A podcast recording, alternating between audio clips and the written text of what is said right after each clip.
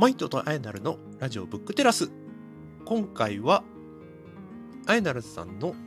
代打ピンチヒッター会ということで、古典ラジオリスナーコミュニティ、そして樋口塾のメンバーでもあるヤビーさんと野田野田さんに来ていただいた回になります。テーマが、精読と速読の反復横跳び。このテーマを3人で、えーワイワイ話をしている回になります。さてさて、どんなところに決着するのか。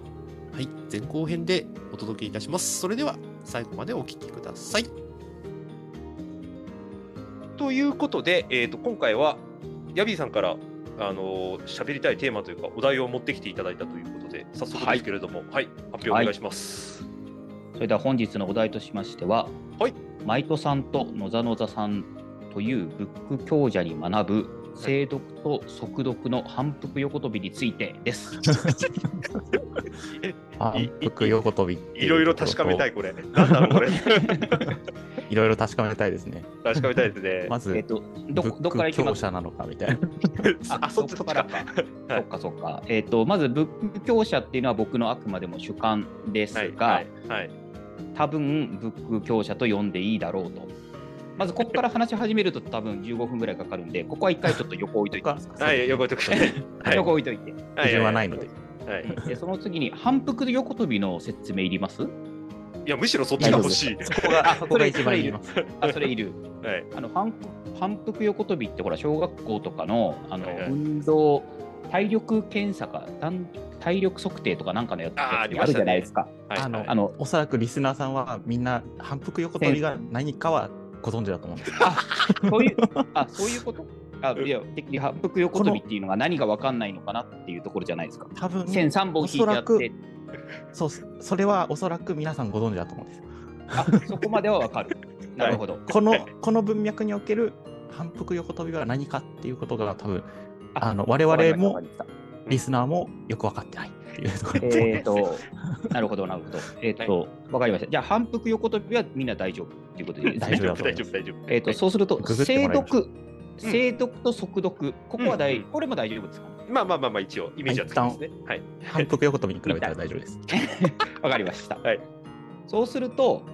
精読することとう速読することって、まあ、どちらかというと、もう両極端ない。僕の中ではイメージあるわけですよ。そうですね。はい。うんうんでそうしたら、この本は精読しようとか、この本は速読しようとか、なんならこの本一冊精読しつつ、うんないないしは速読で一気にガッと読んじゃった後、精読したいとか、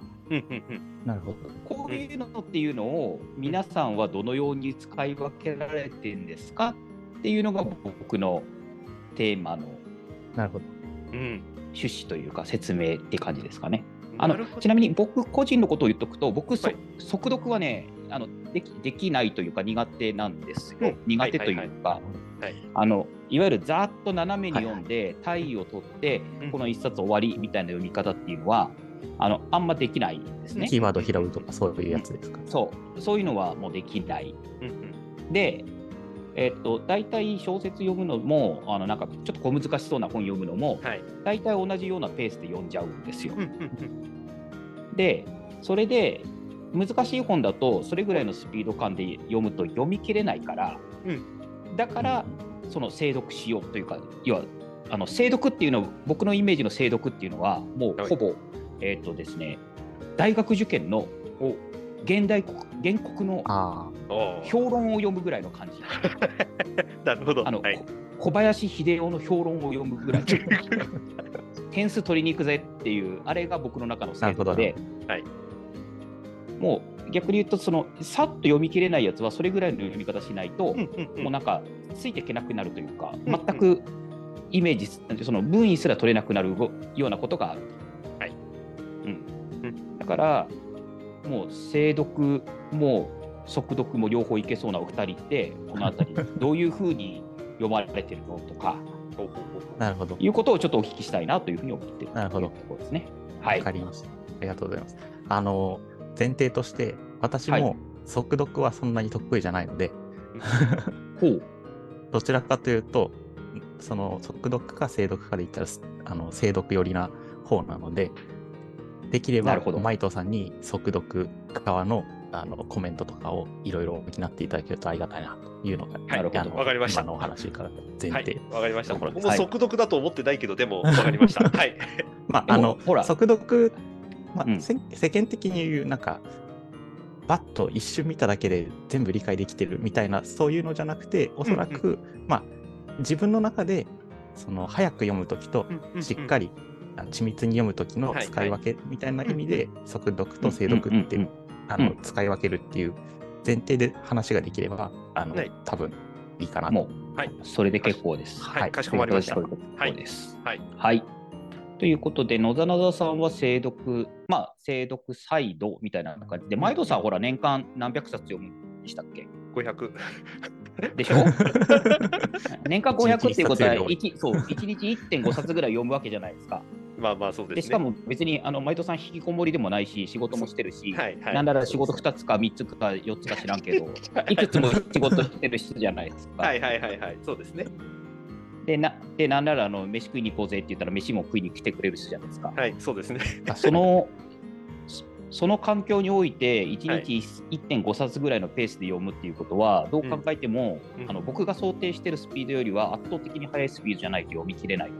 すよねだから僕の想定としては、野田野田さんはそあの精読サイド、マイトさんは速読サイドみたいなイメージを持ってるんですけど、はい。一方でマイトさんきっと精読もできそうだし、そのあたりっていうのをマイトさんどういうふうに使い分けてんのとかっていうところからなんか話し始めてみたいなと思うんですね。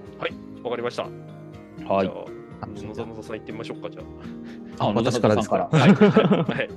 まあなんなんでしょうそのさっきもあのヤビさんからありましたけどまあ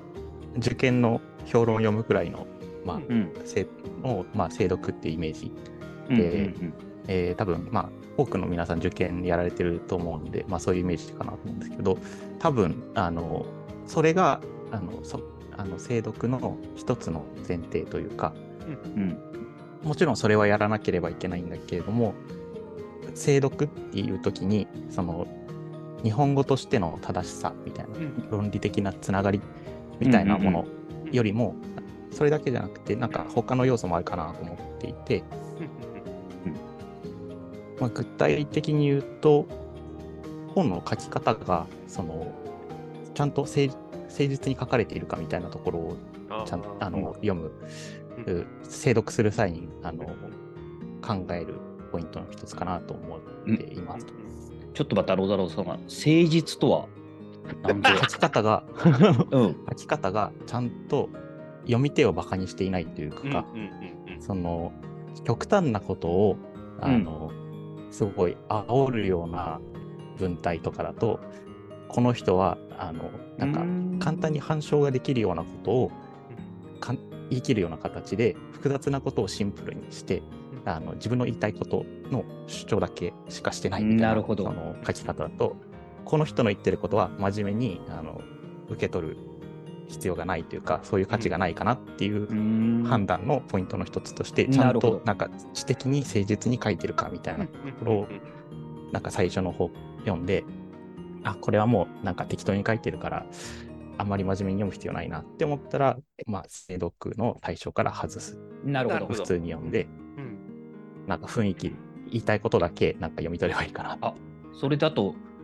冒頭どれぐらいでそれその判断っていうのはつくもんなんですか？ものによります、まあそうですね。ものによりますけどなんかうん。初めにとか、あの序文。序文って大体その本の全体の要約みたいなことが多いと思うんですけどそれをちゃんとなんかあの読む人読む人をバカにしているようななんかすごく言い切った感じの、うんうんうん。なんか自分の主張だけ正しいみたいななんかうん反対意見とかあんまり書いてないとか、うん。あとは論証の仕方をあんまり説明してないみたいなことが、まあ、前半の方で分かることが多いと思うんですね。うん。例えば具体的に言うと私あの研究書をよく読むことが多いんですけど、先行研究をまとめるときにすごく雑にまとめているとか。当然触れてあるべきものが触れられていないみたいな、うんうんうんとか。うんうんなんか知ってる本が引かれているんだけれどもその本ではそんなことを言ってないぞとか、うん なるほど。そういうところからなんか適当だなバカにしてるなっていうのを読み取った場合はもう適当に読みますこっちもなるほど。なるほど。まずはそんなとこか、そうするそことであの分けるかなって感じです。冒頭でその判断をして誠実さみたいなのを見た後にまあ流していい本だなとかあとはこれは誠実にこっちも読もうというふうにして、うんそねえーその本の向かい向向き合い方を決めるみたいな感じ、うんうんそうですね、そんな感じですね、まさに。なるほど。ね。いやーそれめっちゃわかりますわ。僕もそれやってます。すね。いやお僕も僕もそうですよ。あのちょっとニュアンスは違いますけど、例えばあの僕日本史の本とか読むと、大体過去の人たちはこんな研究しかやってないから今の日本の研究はおかしいんだみたいなところからスタートする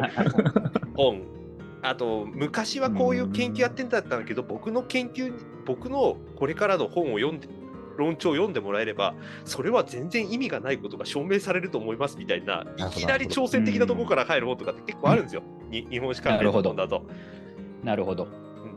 いやもう僕僕の読み方としては別にそういうことを読みたいんじゃないって。おお前らの血は喧嘩とか個人的感情からスタートした本を読みたいんじゃねえんだよみたいな風に思うと もううん読み方がもう相手の好戦的な感情のところからスタートしちゃうとはいはいとりあえずじゃああんたの話聞こうかみたいな風にこっちもなんか冷めた目で始まっちゃうっていうところは。なるほど。あるんですよそうですね。なるほど。なるほど。なるほど。へえ。あ、僕は全然そういう風なのないな。なるほどね。ちょっとそういう風な読み方をやってみようかなって、とりあえず思いました。はい。次は、はい、速読側。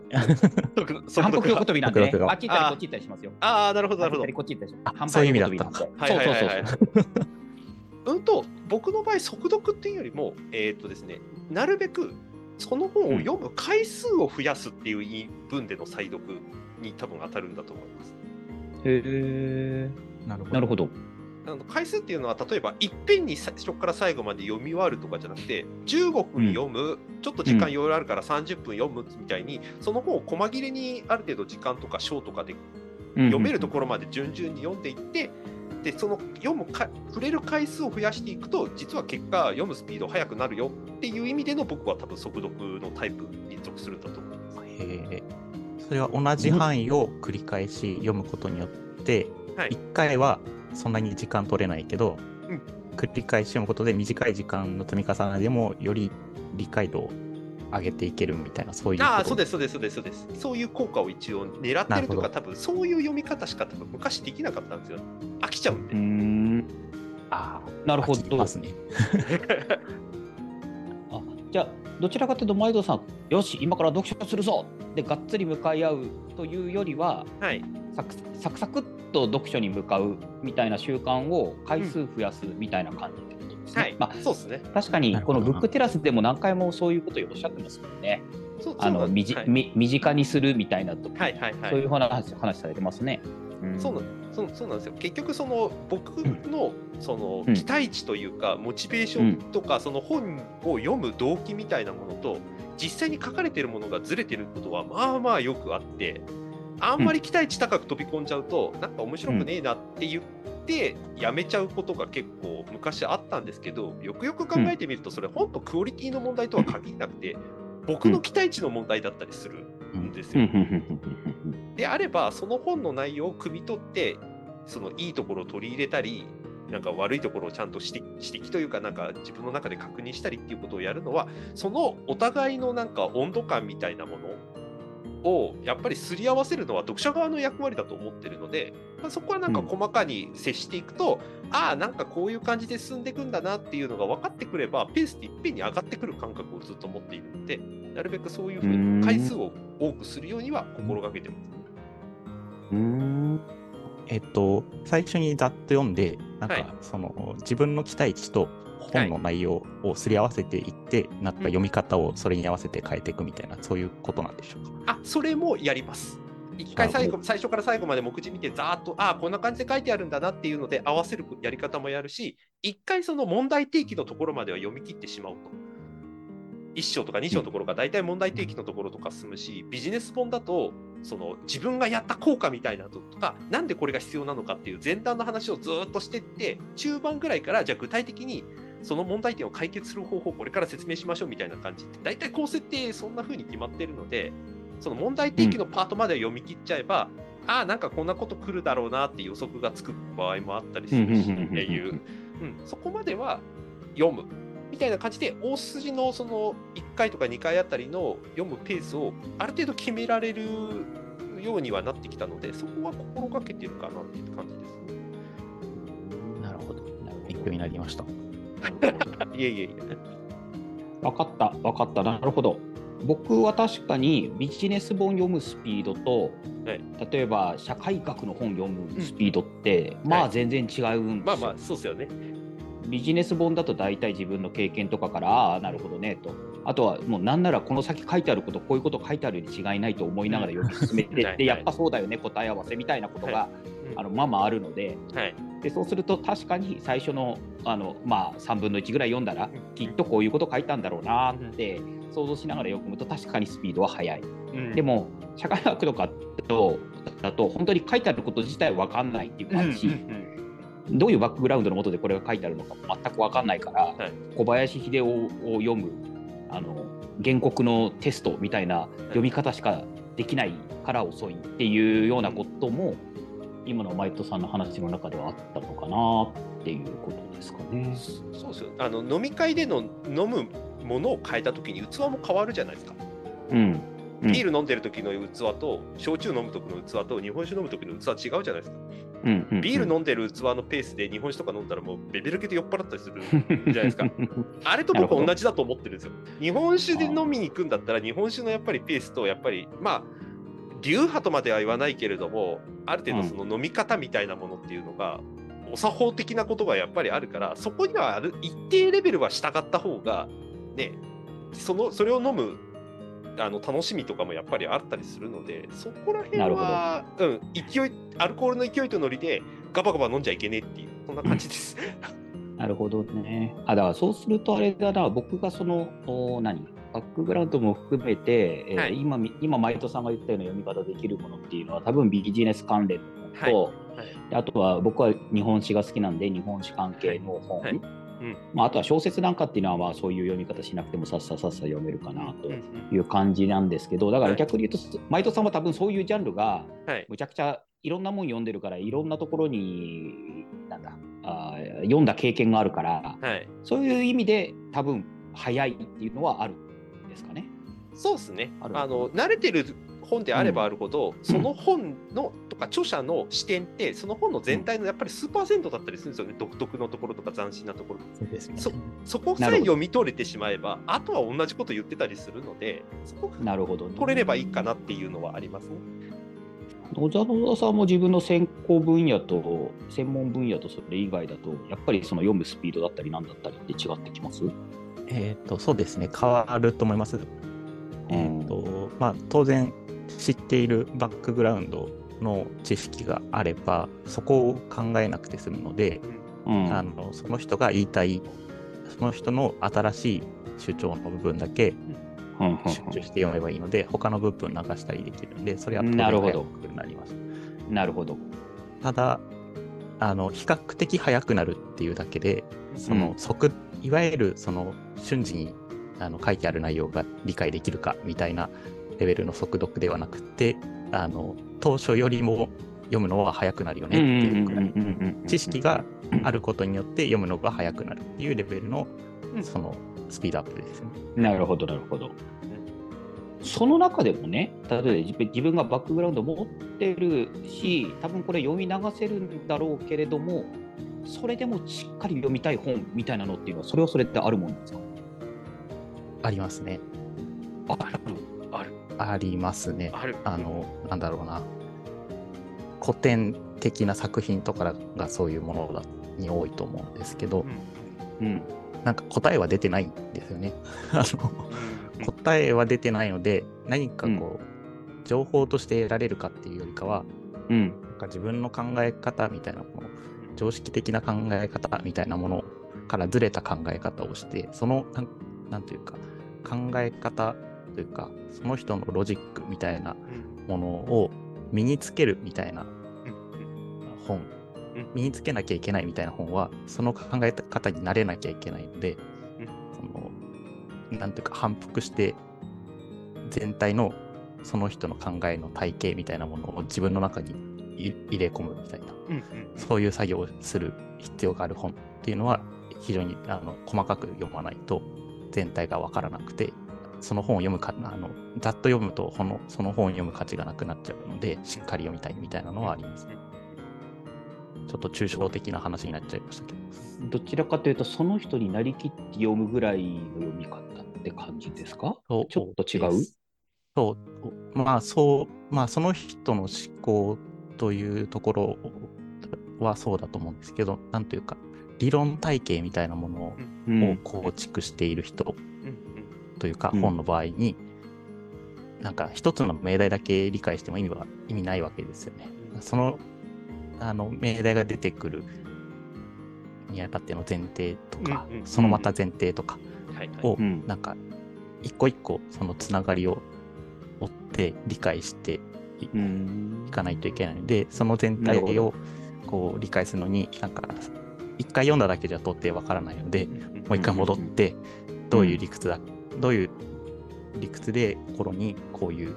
文があるんだろうみたいなのをなんか復習しながら読まないと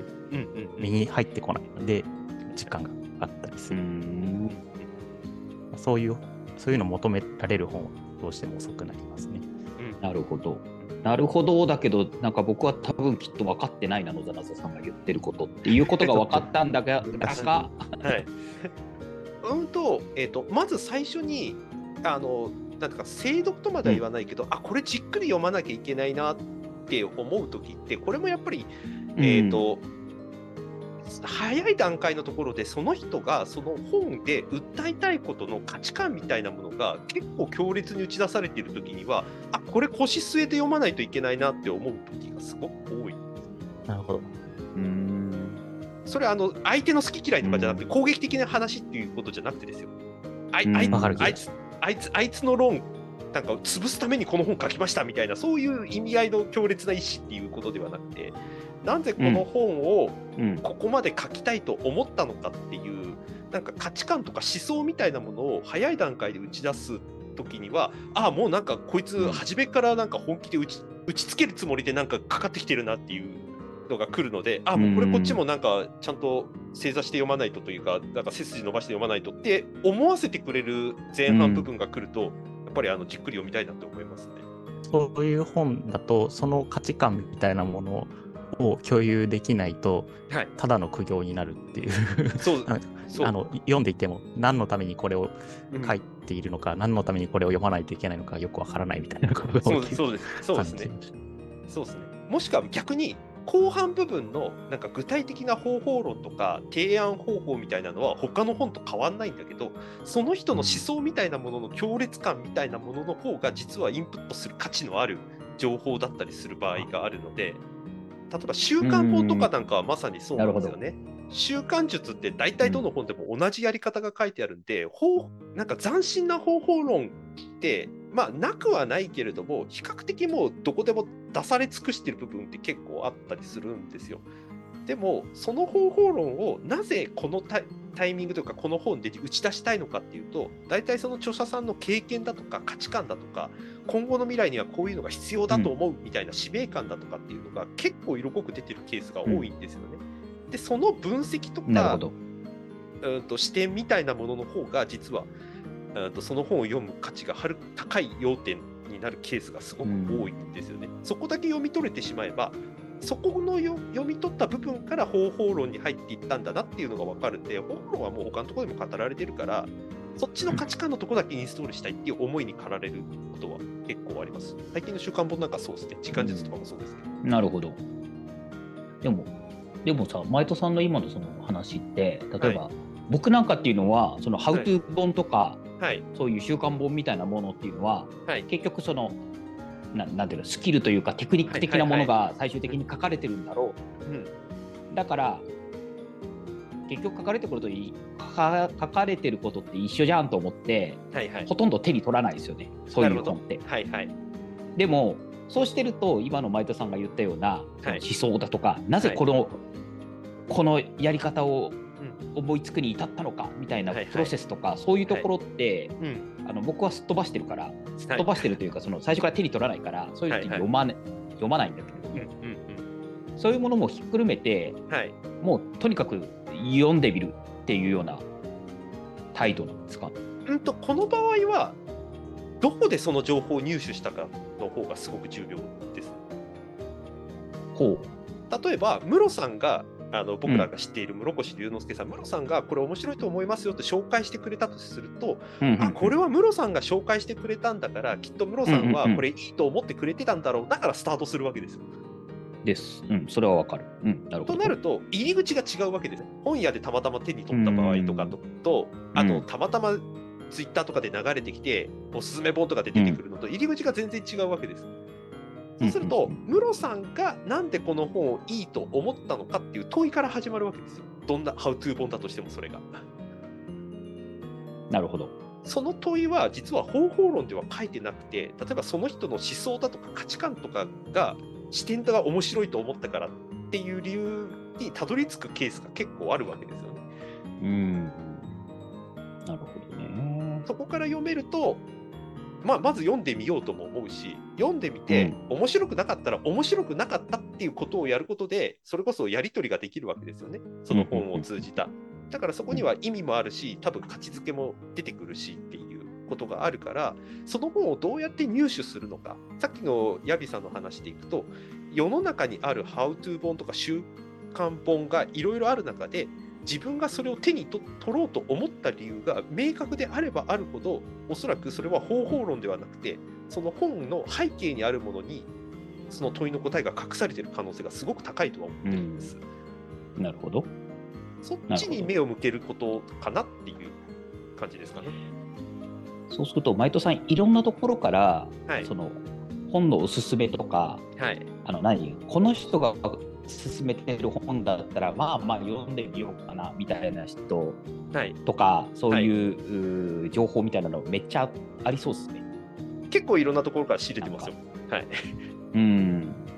なるほど。ちなみに野沢野さんってどうやってその本手に取るんですか？えー、っと手に取るかは、えー、っとそうですね、まあ、専門から派生するみたいなことが多いんですけどずっと疑問に思っていることを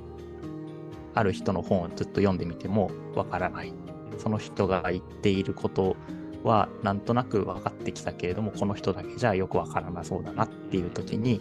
その人が引いている他の研究者の本を読んでみたりとかしてこの人が言っていることも加えるともっとわかるかなみたいなところで、まあ、雪だるま式じゃないな、芋づる式に、うん、まあ、広がって、まあ、雪だるま式に積まれていってるんですけど、まあ、そういう感じで、つながった先の人の話を読んで、最初に関心を持っていたこととはまた別のところで疑問が出てきて、さらにそれをまた別の人が言っているのを見て、みたいなことをぐるぐるぐるぐるやっている感じですね。僕、全くそういうのがないから野沢さんに聞きたいのだが、はい、その芋づる式っていうのはもともとこれが知りたいみたいなところが根本にあってそうですね、うん、でそれを知ろうと思うとこれが出てきたあれが出てきたあれが出てきたみたいな感じですね。でもともとそうもともとこれが知りたいっていうこれっていうのはずっと変わってないんですか？それを知りたいっていうのが結構まあ10年はいかないかもしれないですけどあってずっとわからないままそのことを知りたいがために別の領域のことを知らないといけなくなって、でその領域のこともよくわからないので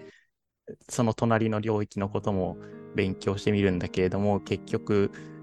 みんなよくわからないっていう感じで最初の知りたいことにえー、たどり着かないでぐるぐるぐるぐるしているみたいな感じです。うん、そういうのをなんかやっていると知らない領域のことを精読しなきゃいけなくって時間が足りなくっていっぱい読めなくってもうなんか収集がつかないってもう無理ってなっちゃうっていうそういう精読の限界みたいなところ。なんかいいね。いいねって。うん、いやなんかこれ知りたいって10年ぐらい思い続けてるものが見つからないっていう感覚は全く持ったことがないからあの、なんかいいな井上陽水もびっくりするぐらい3つからない。なるほど。へえなるほど。ちょっとまたその何をさ何を知りたいのかっていうのは多分すげえ気になるけどあの多分こん今回のこのテーマとはずれるし5時間ぐらい話しそうだからちょっとまた別の 別のタイミングで話まあそうです聞きたいなと思います。はいそうですね。はいこの、うんここだだと、まあ、精読ばっかりしてると、うんうんあの身が持たないっていう話ですね。時間と身が持たない。ううんんそうですよね。はい。というわけで、えー、と前編お届けいたしました。ここだけ聞くと、どこに着地するのか全然わからないかと思うんですけれども、えー、と次回もお楽しみにしていてください。ということで、本日のブックテラスここまで。皆さんありがとうございました。